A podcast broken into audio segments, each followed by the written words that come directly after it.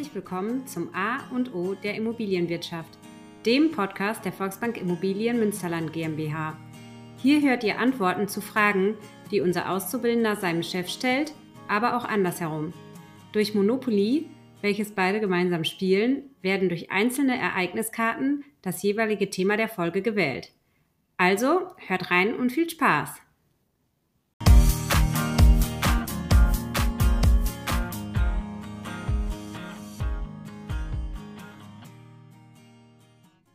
Hallo, liebe Zuhörerinnen und Zuhörer. Ich begrüße alle ganz herzlich wieder zu einer neuen Podcast-Folge. Und heute haben wir uns das Thema vorgenommen: Erbimmobilie. Und ähm, da hatten wir schon mal einen Experten in unserer Runde und den habe ich dann einfach nochmal eingeladen. Also, hallo Andreas, schön, dass du wieder da bist. Ja, hallo, David. Wer nicht weiß, wer Andreas Silka ist, der kann die eine oder andere Podcast-Folge ja sich nochmal anhören. Ähm, aber wir wollten ja kürzer bleiben. Deswegen gebe ich dir gar nicht die Chance, dich nochmal vorzustellen. Das tut mir total leid, weil wir haben heute folgende Themen. Du erklärst allen Zuhörerinnen und Zuhörern, was ist überhaupt eine Erbengemeinschaft? Welche erforderlichen Unterlagen brauche ich, wenn ich was geerbt habe? Wir werden ganz kurz auf das Thema Steuern eingehen und äh, alle Zuhörerinnen und Zuhörer haben gemerkt, der Adrian ist heute schon wieder nicht dabei. Der würde an dieser Stelle aber sagen, wir machen keine steuerliche Beratung, aber trotzdem wollen wir das Thema Steuern halt aufnehmen. Dann werden wir das Grundbuch kurz streifen, weil auch das ist in diesem Moment wieder wichtig.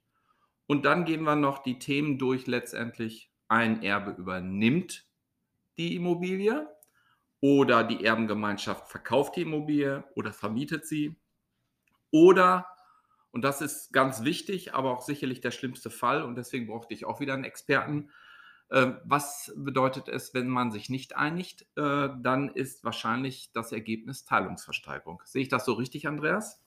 Ja, das wäre das Ergebnis ganz am Ende. Da gucken wir uns das dann ganz kurz an. Aber die Themen äh, sind ja doch eine ganze Menge. Da äh, finden wir was.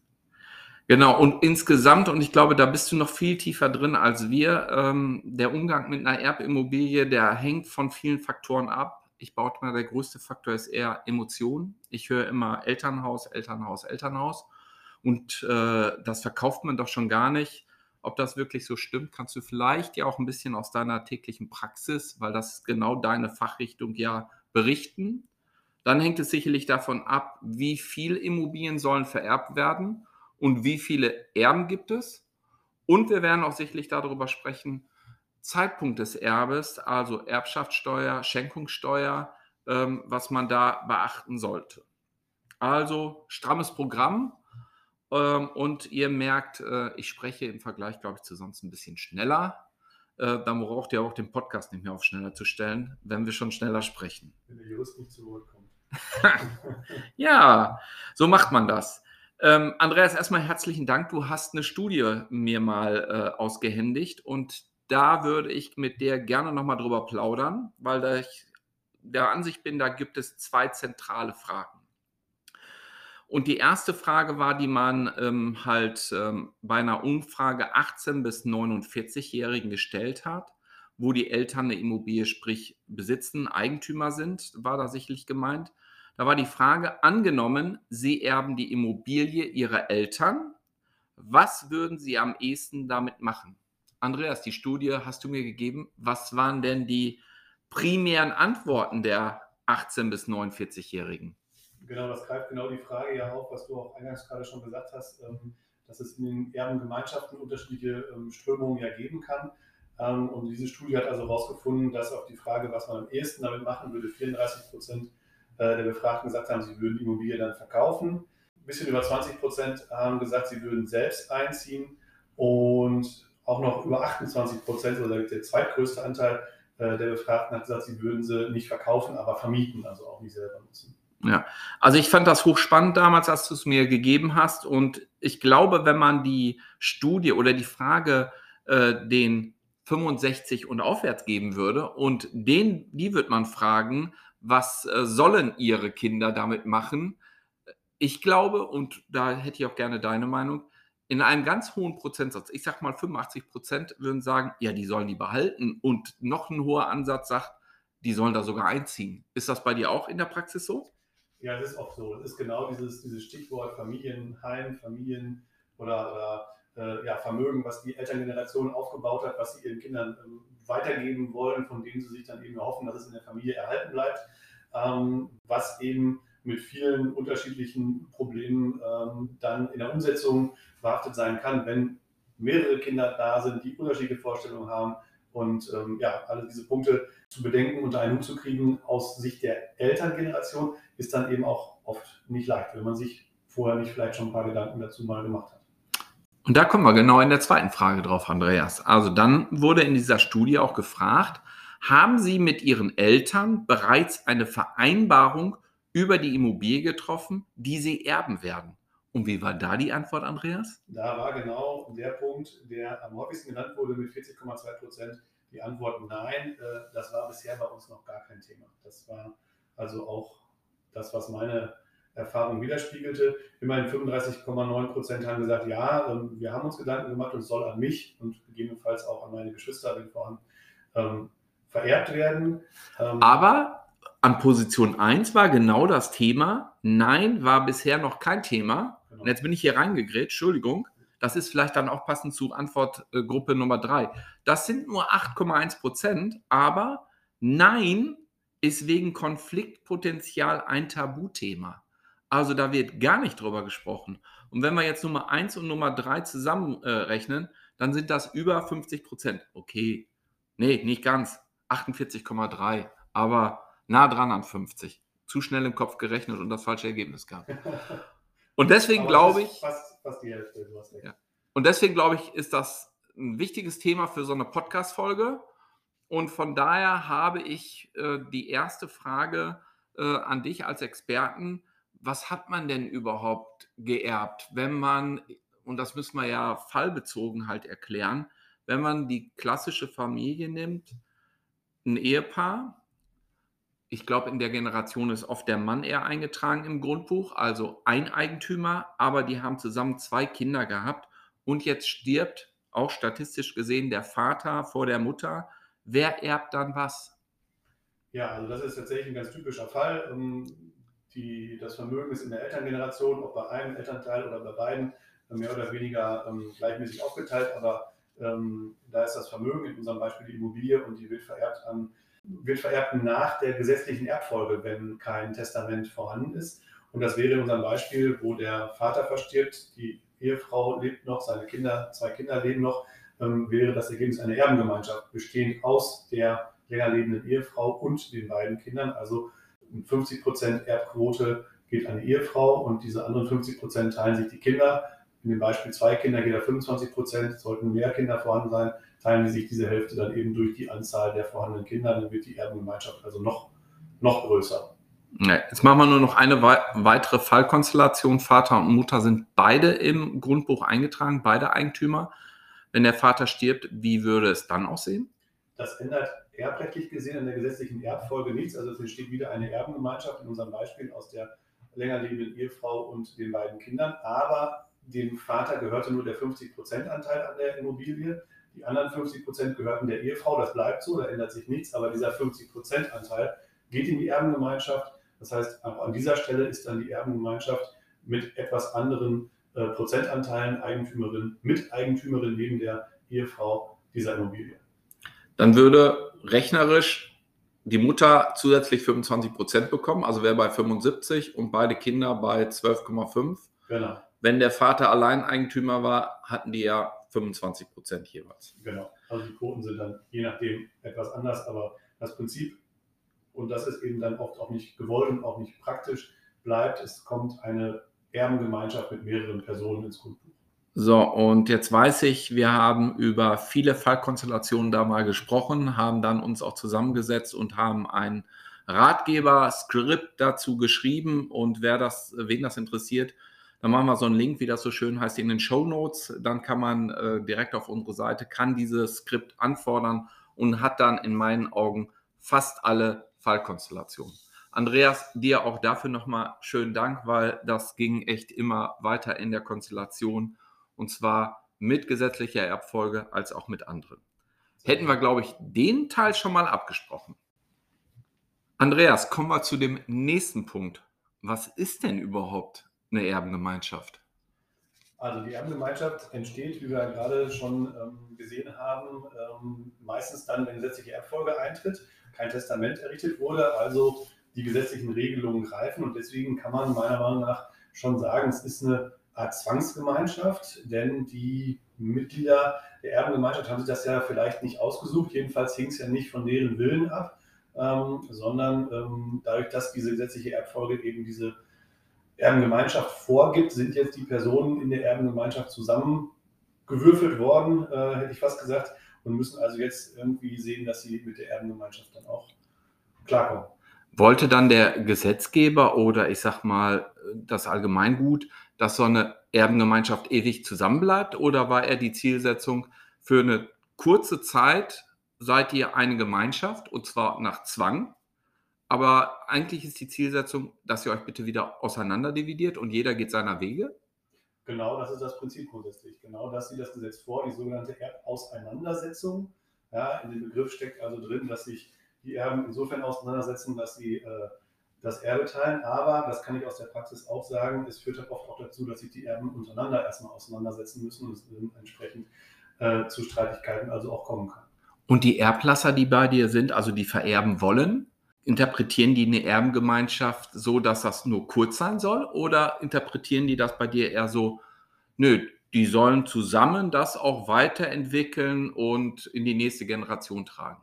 Das ist auch sehr unterschiedlich, aber viele haben natürlich genau diese Vorstellung, dass sie sagen, das Vermögen bleibt erhalten in der Familie. Ähm, und wenn man dann aber diese typischen ähm, Themen, die in Erbengemeinschaften zu Streit führen können, äh, anspricht, dann erkennen doch die einen oder anderen, dass es vielleicht ähm, nicht leicht sein kann, in einer Erbengemeinschaft dauerhaft äh, zu bleiben oder dauerhaft Vermögen in einer Erbengemeinschaft zu verwalten. Das ist, ist unterschiedlich. Die Eltern haben natürlich oft schon diese, diese Idealvorstellung, dass das irgendwie so sein könnte, ja. Gut, dass das aber doch nicht so einfach ist, ist vielleicht so im nächsten äh, Punkt schon drin enthalten. Wer haftet denn überhaupt in einer Erbengemeinschaft? Ja, grundsätzlich alle Erben ähm, als sogenannte Gesamtschuldner. Das heißt, jeder Erbe kann von Gläubigern, die ursprünglich Gläubiger der, der verstorbenen Person waren, äh, in Anspruch genommen werden. Und ähm, grundsätzlich haftet man auch mit seinem gesamten Vermögen. Es gibt Möglichkeiten, diese Haftung auf den Nachlass dann zu begrenzen, dass man also nur mit seinem Erbanteil haftet. Aber es ist also so, dass ein Gläubiger sich zum Beispiel den wirtschaftlich stärksten Miterben aussuchen kann, ja, den in Anspruch nehmen kann und der muss dann sehen, dass er möglicherweise von den anderen Erben äh, einen Teil dann zurückbekommt. Hört sich schon nicht ganz so gut an. Wer trifft denn Entscheidungen in so einer Erbengemeinschaft? Zum Beispiel, die Immobilie braucht eine neue Heizung. Ja, da muss man auch wieder verschiedene Fälle unterscheiden. Ähm, grundsätzlich kann in Erbengemeinschaften vieles mit äh, Mehrheit entschieden werden. Ähm, wenn wir aber an unser typisches Beispiel äh, von vorhin zurückdenken, ähm, die Eltern, die zwei Kinder haben, irgendwann mal, wenn beide Eltern verstorben sind, äh, haben wir vielleicht dann am Ende die Erbengemeinschaft mit zwei Geschwistern. Da bedeutet auch Mehrheitsentscheidung immer gleichzeitig sofort Einstimmigkeit, weil einer alleine hat die Mehrheit nicht. Ähm, verschiedene Dinge, die die ansonsten eben zum Beispiel laufende Verwaltung betreffen, könnten sonst mit einer einfachen Mehrheit entschieden werden. Ganz grundlegende Dinge, wie zum Beispiel der Verkauf oder das Belasten mit einer Grundschuld oder ähnlichem, kann immer nur äh, gemeinsam entschieden werden. Und dein Beispiel mit der Heizung, das kann dann unterschiedlich sein, wenn die Heizung wie jetzt im November, und jetzt haben wir heute Morgen ja mal drei Grad gehabt, äh, wenn im November die Heizung ausfällt und der Mieter ähm, sich dann beschwert, dann ist das wahrscheinlich ein Notfall, der sofort behoben werden muss, dann kann sogar ein Erbe alleine diese Entscheidung treffen. Geht es nur darum, vielleicht die Heizung zu sanieren, weil man einen besseren energetischen Standard oder ähnliches einbauen will, dann wäre das so wieder ein Fall für die Mehrheitsentscheidung. Treppenhaus streichen und so weiter, Mehrheitsentscheidung. Also ja, nur bei den ganz dringend notwendigen, da reicht vielleicht keine Entscheidung, weil es gemacht werden muss, nämlich genau. keine Heizung frieren, also muss gemacht werden. Genau. Ähm, und jetzt könnte ich mir ja überlegen, ähm, ich als Erbe verwalte dann, weil ich sag mal, ich bin der Beste, Tollste oder ich bin vor Ort, kann ich das entscheiden? Versteht man sich meistens ja vielleicht nicht dauerhaft gut. So, jetzt habe ich mir überlegt, äh, das sind äh, zwei Kinder und zwei Immobilien, also total einfach. Könnte ich da nicht sagen, ich nehme Immobilie A und du als äh, Miterbe Chris B? Die sind beide auch gleich wertvoll. Könnten wir das so nicht dann uns einigen? Genau, Stichwort, ihr könntet euch einigen. Ähm, aber auch da, nichts kann man erzwingen. Also selbst wenn ein vermeintlich sogar auf der Hand liegender Plan zur Verteilung des Erbes irgendwo im Raum steht, er bedarf der Zustimmung aller Erben. Und wenn nur einer ähm, dagegen ist und mag es aus irrationalen Gründen sein oder aus emotionalen Gründen oder einfach nur, weil man die anderen nicht mag und ärgern möchte, dann funktioniert das nicht. Dann kann man nicht einen einzelnen Gegenstand einem einzelnen Erben zuordnen oder ein einzelner Erbe kann sagen, ich nehme jetzt Objekt A und was ihr mit B macht, ist mir egal. Das geht genau leider nicht. Und das ist für mich so ein bisschen ein Punkt auch dieser Podcast-Folge. Also wenn wir beide uns einig werden als Geschwister und unsere Eltern würden sagen, ja, der eine kriegt A und der andere kriegt B, und wir werden sagen, super Konstellation, wir machen vielleicht noch einen Wertausgleich, damit das auch noch fair bleibt. Äh, dann wäre das aus meiner Sicht immer der bessere Weg, als wir werden eine Erbengemeinschaft und du hast 50 Prozent an A und ich auch 50 Prozent und genauso bei B auch. Dann wären wir auch auf immer und ewig zusammen und äh, der eine will vielleicht äh, sein, seine Immobilie auch verkaufen, damit was ganz anderes kaufen und damit meinetwegen auch Wert erhalten. Oder er sagt, nein, meine Werte äh, entstehen auch durch äh, Kultur, Reisen etc. Äh, das ist mir das Geld auch wert und deswegen würde ich es auch ausgeben. Das war, ich sag mal so, dieser kleine Punkt, warum wir diese Sache auch machen wollen. Kommen wir nochmal zur Formalie, äh, Andreas. Unterlagen benötigt denn das Nachlassgericht, um einen Erbschein erteilen zu können? Ja, der Erbschein ist ja der Nachweis sozusagen für die Erben, um sich dann irgendwo bei, bei irgendwelchen Stellen legitimieren zu können, dass man der Erbe, der Rechtsnachfolger der verstorbenen Person ähm, geworden ist. Ähm, und der Erbschein bei der Erbengemeinschaft weist dann eben auch mehrere Personen als Erbengemeinschaft entsprechend aus. Und damit das Nachlassgericht das prüfen kann, wer Erbe geworden ist, muss man also vor allen Dingen die persönlichen ähm, Verwandtschaftsverhältnisse und so weiter darlegen und auch äh, belegen. Und dazu braucht man dann den eigenen Personalausweis, das ist klar. Man benötigt die Sterbeurkunde der Person, na, für deren Nachlass ähm, der Erbschein ähm, erteilt werden soll. Man muss eine allstaatliche Versicherung abgeben, dass keine anderen Prozesse schon über das Erbrecht irgendwo anhängig sind, damit keine unterschiedlichen Entscheidungen zwischen dem Gericht, was den Erbschein erteilt, und dem Gericht, was diesen Prozess entscheidet, entstehen. Und man muss auch an alle Stadt versichern, dass die Angaben, die man in diesem Antrag, in diesem Erbscheinsantrag macht, dass die alle korrekt sind, gerade zu den persönlichen Verhältnissen, weil das Nachlassgericht, was den Erbschein erteilt, gar nicht in der Lage wäre, im Detail bei allen Familien die Verwandtschaftsverhältnisse nachzuprüfen. Und diese allstaatliche Versicherung gibt also die etwas höhere Gewähr, dass die Angaben stimmen. Und dann kann das Gericht auf dieser Grundlage den Erbschein prüfen und dann auch erteilen. Und dann gibt es noch zwei Abzweigungen. Einmal Testament, Erbvertrag, da brauche ich noch Unterlagen zu. Und wenn ich das richtig verstanden habe, wenn ein Testament im Vertrag nicht vorliegt, dann haben wir die gesetzliche Erbfolge. Da brauche ich wiederum ein paar andere Unterlagen.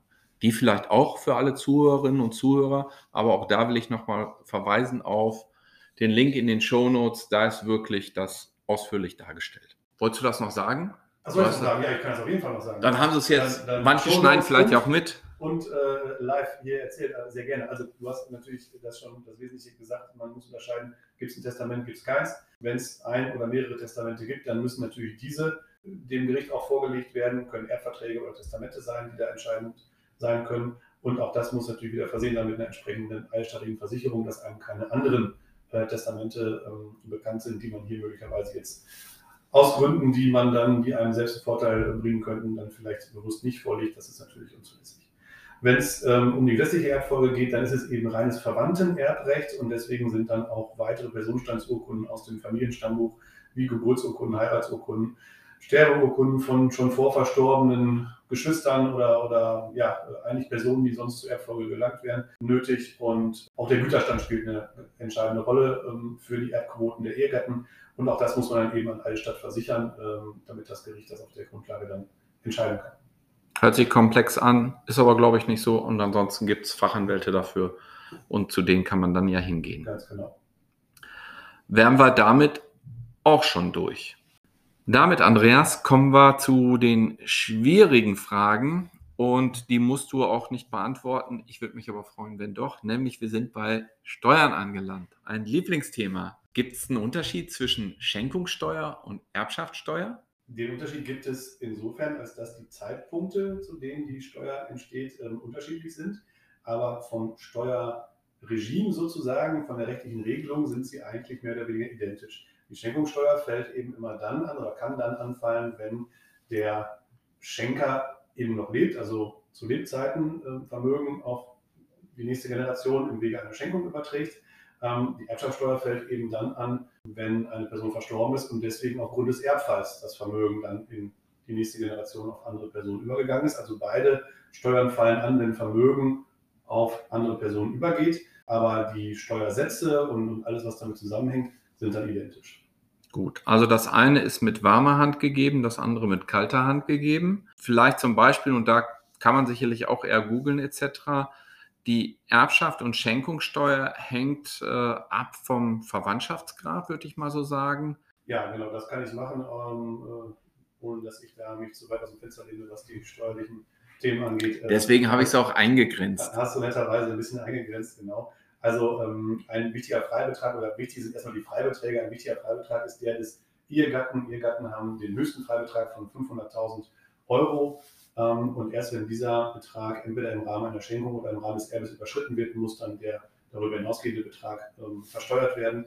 Und Kinder haben, das ist auch wichtig, dass man da immer dran denkt, Kinder haben bei jedem Elternteil einen Freibetrag von 400.000, also fast genauso wie die Ehegatten, aber bei zwei Kindern, die jeder zwei Elternteile haben, hat jedes Kind dann schon einen Freibetrag insgesamt bei den Eltern von 800.000 Euro. Das ist also schon ein Betrag, mit dem man ganz gut was gestalten kann. Das andere Ende der Skala, vielleicht um es kurz zu erwähnen, weil du gesagt hast, das ist ja auch richtig, je, je weiter entfernt der Verwandtschaftsgrad ist, desto geringer werden die Freibeträge. Das geht dann relativ drastisch und Geschwister sind ja vielleicht gar nicht so weit entfernt verwandt für viele gefühlt, aber Geschwister sind schon in der niedrigsten Steuerfreibetragsgruppe, die haben nur noch einen Freibetrag von 20.000 Euro. Also überträgt man was auf ein Geschwister, alles über 20.000 Euro muss schon versteuert werden.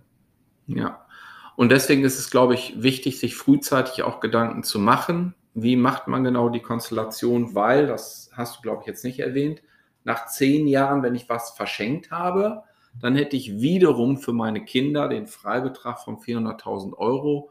Und ähm, dann wird an anderer Stelle gesagt, ja, geschenkt ist geschenkt und kann auch nicht zurückgeholt werden. Ja, aber man kann das ja trotzdem absichern mit Niesbrauch, also dass man die Frucht aus dieser Immobilie noch rauszieht, Mieteinnahmen oder selber drin wohnen bleiben. Ich glaube, da müssten wir, wenn noch mal eine Folge zu machen. Heute machen wir vielleicht Aufgalopp. Und ich kann dir sagen, ich bin auch schon in Kontakt mit einem Steuerberater und Wirtschaftsprüfer, sodass wir das Thema Steuern auch dann in eine andere Podcast-Folge nochmal verschieben können. Ja, das klingt gut. Dann äh, brauche ich mich hier jetzt nicht weiter im Steuerrecht tummeln, aber du hast natürlich genau recht. Das ist ein ganz wichtiger Unterschied zwischen Schenkungssteuer und Erbschaftssteuer. Die Erbschaftssteuer fällt einmal an, wenn die Person versteht. Bei der Schenkungssteuer kann man die Zeitpunkte selber planen und genau diesen 10-Jahres-Zeitraum ausnutzen. Und dann braucht man in jedem Fall einen Steuerberater, der mit drauf guckt, der sich mit den Zahlen auskennt und dann kriegt man das gut hin. So, Grundbuch haben wir auch noch keine Folge zu machen, könnten wir auch noch mal machen. Aber an dieser Stelle ist äh, zu erwähnen, dass man sich natürlich einen aktuellen Grundbuchauszug besorgen sollte. Man sollte die einzelnen Einträge auf Richtigkeit überprüfen. Dort sind wahrscheinlich Grundschulden eingetragen, vielleicht sogar noch in D-Mark. Ähm, aber man sollte äh, beim Kreditinstitut nachfragen, wie hoch denn der aktuelle Darlehensbestand ist, weil Vielleicht ist das Darlehen schon längst zurückgezahlt und nichts valutiert mehr, wie es dann so schön heißt, was sicherlich eine gute Konstellation wäre, als wenn es äh, der ganze Darlehensbestand noch offen wäre. Wenn das der Fall ist, dann ähm, haben wir darüber gesprochen, wie man da rankommt, über einen entsprechenden Antrag mit den entsprechenden Unterlagen. Wenn ein notarielles Testament vorliegt, kann man in den meisten Fällen auf den Erbschein verzichten. Das heißt, auch das sollte man äh, im Hinterkopf haben, äh, hat man zwar vielleicht ein paar Gebühren an den Notar vorher gezahlt, aber man spart dafür entsprechend die Gebühren, die das, äh, die Beantragung des Erbscheins dann kostet. Wenn man eine Immobilie geerbt hat, dann ähm, ist es rechtlich so, dass trotzdem der ursprüngliche Eigentümer, der jetzt verstorbene Eigentümer, im Grundbuch weiter eingetragen bleibt. Das wird nicht automatisch geändert. Ähm, auch das muss man beantragen, die sogenannte Grundbuchberichtigung.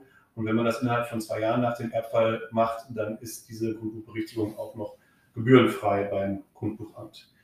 Ganz wichtig ähm, ist auch zu prüfen, ähm, was gehört eigentlich noch alles in den Nachlass. Da haben wir jetzt noch nicht drüber gesprochen, aber äh, neben Immobilien, die zum Nachlass gehören, kann, können da natürlich auch Verbindlichkeiten hineingehören. also gerade kurz angesprochen, im Grundbuch können ähm, Grundschulden eingetragen sein, wenn die noch Darlehen sichern, dann erbt man auch diese Darlehen, aber es können natürlich auch noch ganz andere Verbindlichkeiten möglicherweise vom Erblasser herrühren. Das sollte man prüfen und davon sollte man natürlich die Entscheidung auch abhängig machen, will man überhaupt Erbe bleiben, wenn man jetzt Erbe geworden ist. Will man nicht der Erbe bleiben, will man also das Vermögen nicht übernehmen, aber will man auch vor allen Dingen eventuell vorhandene Schulden nicht übernehmen, dann muss man das Erbe ausschlagen. Das geht grundsätzlich nur innerhalb von sechs Wochen, nachdem einem bekannt geworden ist, dass man Erbe geworden ist. Und da muss man also in einer relativ kurzen Zeit die Entscheidung treffen und vor allen Dingen erstmal die Nachforschung anstellen, was habe ich eigentlich geerbt, um das entscheiden zu können. Ja, und dann, wenn man Erbe geworden ist, klar, dann sollte man auch sich äh, Gedanken zur Erbschaftssteuer machen. Gibt es also noch Freibeträge, die ausgeschöpft werden können oder ist man da möglicherweise drüber und dann fällt möglicherweise Erbschaftssteuer auch an? Ja, oder um, äh, damit es gerade kein Tabuthema ist, vielleicht im Vorfeld besprechen, wie viel Vermögen ist überhaupt da und können Erblasser und Erben äh, sich zu dem Zeitpunkt auch schon darüber einigen, dass man vielleicht im Vorfeld etwas schenkt. Vielleicht kommt man auf einen guten gemeinsamen Nenner und ansonsten hat man das Thema besprochen, für den Moment abgehakt und dann ist es auch gut. Ähm, dann hatte ich in der Einleitung gesagt, äh, dass wir ähm, einzelne Fallkonstellationen halt noch durchsprechen wollen. Das will ich auch ganz kurz machen. Also erste Konstellation Übernahme der Immobilie durch einen Erben für sich selber hinterfragen, ist die Übernahme der Immobilie für einen selber überhaupt sinnvoll oder ist es nur Emotion, äh, weil es das Elternhaus ist? Man muss natürlich ähm, auch seine Miterben mit ins Boot holen. Diese müssen der, so wie Andreas das gesagt hat, ja zustimmen, dass einer das bekommt und die anderen kriegen einen Wertausgleich. Ist diese Wertfindung, du hast da ja genug Praxisbeispiele, ist die Wertfindung einfach? Ich sage mal, im Rahmen von Verhandlungen oder im Rahmen von, von ähm, gemeinsamen Berechnungen auf einen Wert festzulegen, kann in der Praxis schwer bis unmöglich sein und dann blockiert sich oft eine Erbengemeinschaft.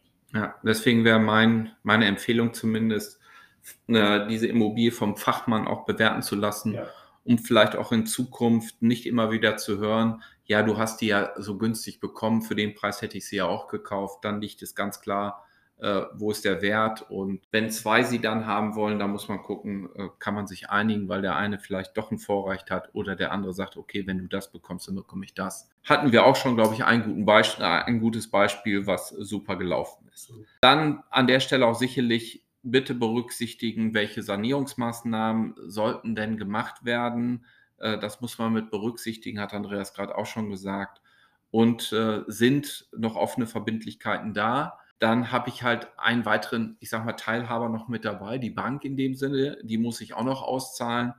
Ähm, es ist natürlich umso besser, äh, wenn es schuldenfrei schon alles ist. Da muss ich mich nur mit den Miterben auseinandersetzen und wenn das wenige sind, dann könnten es kurze Gespräche sein, aber ich glaube manchmal auch sehr intensive, wenn zwei das Identische wollen. Dann mal gehen wir noch zu Verkauf und Vermietung, aber auch das nur in aller Kürze und Würze. Ähm, in meinen Augen ist oft so ein Verkauf die fairste Regelung. Du hast es gerade eigentlich schon gesagt. Der eine sagt, ja, das ist total viel wert. Der andere sagt, boah, ich will es doch haben, ist total wenig wert. Äh, beim Verkauf haben beide die gleiche Zielrichtung, nämlich den bestmöglichen Preis oder höchstmöglichen Preis zu erzielen. Und Geld äh, ist sehr einfach aufzuteilen letztendlich auf den Cent genau kann man das machen. Äh, und dann ist es, glaube ich, nachher egal, ob man einen halben Cent verschenkt an den anderen. Äh, da kommt man sehr nah dran. Äh, und mit diesem Geld kann dann jeder seine Sachen machen, was er vorhat. Der eine kauft vielleicht eine neue Immobilie, hat dann sogar Abschreibungsmöglichkeiten wieder, was er bei einer eine Immobilie, die schon 50 Jahre im Familienbesitz war, gar nicht mehr hat. Aber auch das wird sicherlich Thema der Steuer-Podcast-Folge sein. Und äh, der andere sagt, nee, ich hole mir Lebensqualität, ich kaufe eine äh, mobile Immobilie, nämlich ein Wohnmobil und fahre damit rum. Aber nichts äh, kann ich kein Hehl rausmachen. Eine verkaufte Immobilie ist unwiederbringlich, die kann man nicht nochmal verkaufen. Kann man auch nicht mehr vererben. Vor- und Nachteil von Vermietung, das war ja dann der dritte Fall. Auch das haben wir Bautthema fast schon besprochen. Bei der Vermietung bleibt halt das Eigentum im Familieneigentum oder Besitz. Bei der Vermietung äh, hat man vielleicht noch eine mögliche Wertsteigerung, die in den letzten Jahren immer da war. Aktuell vielleicht nicht mehr ganz so rasant wie vorher oder sogar seitwärts oder nach unten Bewegung. Die Verantwortung, das sind dann die Nachteile äh, in dem Moment, bleiben gemeinschaftlich bei den Erben. Also dort muss man sich immer wieder zusammensetzen und auch, so wie Andreas gesagt hat, bei den Primärdingen eine Entscheidung treffen äh, mit hoher Mehrheit. Ne? Wenn es zwei sind, ist es immer einstimmig. Ich muss vielleicht, um eine Immobilie zu vermieten, sogar vorher noch investieren, weil lange nichts mehr in diesen Erbimmobilien gemacht worden ist. Ich muss für die Zukunft vielleicht zusätzliche Rücklagen bilden, weil immer wieder was kommen kann. Also erst wird es hergerichtet, das sind Schönheitsreparaturen, aber drei Tage, drei Jahre später ist auch die Heizung vielleicht fällig oder energetische Sanierung. Dafür sollte ich vielleicht schon mal ansparen. Und die gemeinsame Haftung bleibt halt da. Damit sind wir im Schnellgalopp damit durch und Jetzt, Andreas, hätte ich noch einen Punkt zum Schluss. Ich bin gespannt. Andreas, fürs Finale habe ich jetzt noch mir was ja aufgehoben. Erbengemeinschaft oder Erbenfeindschaft. Was ist denn, wenn keiner die Immobilie übernehmen will? Sie soll nicht verkauft werden und sie soll meinetwegen vermietet werden, aber ich bin dagegen wie kann sich denn eine Erbengemeinschaft einigen, wenn man nicht bei diesen drei Dingen auf einen Nenner kommt? Die Exit-Strategie für die Zwangsgemeinschaft sozusagen. Ja. Das äh, gibt es tatsächlich im Gesetz geregelt. Das ist die sogenannte Teilungsversteigerung. Das ist äh, ein Verfahren, was ähnlich wie eine Zwangsversteigerung, das ist ja auch ein Begriff, den der andere vielleicht schon mal gehört hat, äh, abläuft. Und dieses Verfahren kann von jedem Miterben initiiert werden, ganz egal wie groß sein Erbanteil ist. Also selbst wenn er nur ein Prozent hätte oder weniger, ein Erbe alleine kann die Teilungsversteigerung initiieren, aber in der Praxis ist das meistens nur ein Mittel, um die anderen mal wach zu rütteln und damit mal ein bisschen zu drohen. Denn ähm, das Ergebnis ist doch eigentlich oft das, was dann alle wieder fürchten, denn man weiß natürlich nie, ähm, was bei so einer Teilungsversteigerung rauskommt. Der Ablauf ist wie gesagt so, dass ein äh, Miterbe allein den Antrag stellen kann. Er muss dann ähm, bei dem zuständigen Amtsgericht diesen Versteigerungsantrag stellen. Das ist das Amtsgericht, wo die in dessen Bezirk die Immobilie liegt. Und das Gericht macht natürlich als erstes das, was alle Gerichte machen, es fordert einen Kostenvorschuss an, ähm, denn es muss als erstes ein Gutachten eingeholt werden und diesen Vorschuss muss also der Antragsteller leisten. Das heißt, wenn der Antragsteller äh, den Vorschuss geleistet hat, wird ein Gutachter mit der Bewertung beauftragt, damit das Gericht einen Anhaltspunkt hat für das geringste Gebot, also für in etwa ähm, den Preis, für den die Immobilie versteigert werden könnte. Es ist dann aber ähm, ein ganz normales Versteigerungsverfahren, wie man sich das vorstellt, ein Bieterverfahren. Ähm, und der Höchstbietende bekommt am Ende den Zuschlag. Ja, und das hängt natürlich davon ab, ähm, wie hoch dieser Zuschlag am Ende ist, wie viele Interessenten sind da, wie ist die Immobilie beschaffen, wie ist die Lage am Immobilienmarkt. In den letzten Jahren konnte man fast sagen, dass wenn man mit der Teilungsversteigerung gedroht hat, die, der eine oder andere sagte, auch wäre ja super, wenn wir es machen. Da kommt bestimmt auch äh, was halbwegs Brauchbares als Preis heraus. Heute, jetzt haben wir die steigenden Zinsen, glaube ich, ist das schon wieder nicht mehr so. Also es ist ein großes Risiko, weshalb dann doch die meisten versuchen, dieses Verfahren zu vermeiden. Also ein freihändiger Verkauf wäre besser, aber dafür müsste man sich dann wiederum, das hatten wir auch an vielen Stellen, sich einig sein. Ich glaube, ich kenne dieses äh, Instrument auch in einem anderen Zusammenhang. Das ist, glaube ich, bei Scheidung. Ist das so richtig? Ja, das stimmt. Das ist der andere Fall, wenn, wenn Eheleute als, als Miteigentümer im Gutbuch eingetragen sind und sich im Rahmen der Scheidung also nicht einigen können, ähm, ob einer der beiden die Immobilie übernimmt, wenn ja, zu welchem Preis, wie auch immer. Äh, auch dann kann man diese Teilungsversteigerung machen, weil dann ist ja auch aus dieser Eigentümergemeinschaft, die jetzt nichts mehr mit der Ehe dann zu tun hat, äh, so eine Art Zwangsgemeinschaft geworden, weil durch die Scheidung eben das Eigentum an der Immobilie nicht automatisch wird. Ja, und äh, ich habe das nochmal äh, in den Raum dann hier geworfen. Damit wird vielleicht deutlich, eine Teilungsversteigerung ist nichts Gutes und ja. sich in einer Erbengemeinschaft halt nicht zu verstehen, nicht eine gute er äh, Einigung zu bekommen, ist auch nichts Gutes. Dann verlieren sicherlich einige Leute Geld. Von daher wünsche ich, dass alle frühzeitig äh, über dieses Thema sprechen. Klar, das hat auch mit Tod was zu tun. Aber ich glaube, wenn man vorbereitet in diese Sache geht, dann äh, machen die Erblasser auch nicht, sag ich mal, den Fehler, etwas den, der nächsten Generation vorzuschreiben. Und äh, ein klares Wort unter beiden Parteien wird, glaube ich, dem einen oder anderen auch die Augen öffnen, dass man dann erkennt, ach so seht ihr das. Ja, den Weg, den finde ich ja viel besser. Und von daher äh, glaube ich, dass wir mit dieser Podcast-Folge auch den einen oder anderen zum Nachdenken anregen. Und wenn wir das geschafft haben, dann hätte ich heute ein großes Ziel erreicht mit dir, Andreas. Das finde ich auch, da hast du vollkommen recht, genau. Wenn das dazu führt, dass man sich Gedanken macht, dann ist schon ganz viel erreicht. Von daher danke ich dir an dieser Stelle für eine weitere Folge äh, mit vielen juristischen Feinheiten, die ich so gar nicht äh, ausformulieren könnte. Du kannst dir sicher sein, mir wird sicherlich wieder was einfallen. Also hier kamen mir schon genug Themen wieder. Berliner Testament äh, haben wir gar nicht erwähnt. Ich erwähne es jetzt nochmal. Auch da könnte man nochmal drüber berichten. Von daher meine Anregung an alle Zuhörerinnen und Zuhörer. Ähm, schreibt uns Anregungen letztendlich, welche Themen interessieren euch. Ich verspreche euch, ich werde irgendwoher einen Experten äh, mir zusammensuchen, der diese Fragen dann beantwortet. Oder ich werde dann selber mal ein bisschen recherchieren. Aber bisher bin ich mit den Experten, Andreas, schönen Dank, immer sehr gut gefallen. Und ich hoffe, du wirst bei nächsten juristischen Themen, die genau in deine Fachrichtung fallen, auch wieder mein Ansprechpartner. Absolut, sehr gerne, Oliver. Danke für die Einladung auch wieder in diese Folge. Hat Spaß gemacht. Dann bis zum nächsten Mal. Ciao. Ciao.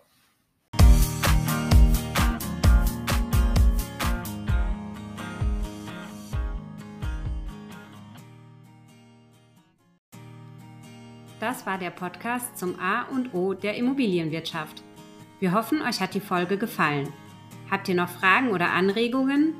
Dann schreibt uns in die Kommentare und wenn ihr gespannt seid auf die nächste Folge, dann abonniert einfach unseren Podcast.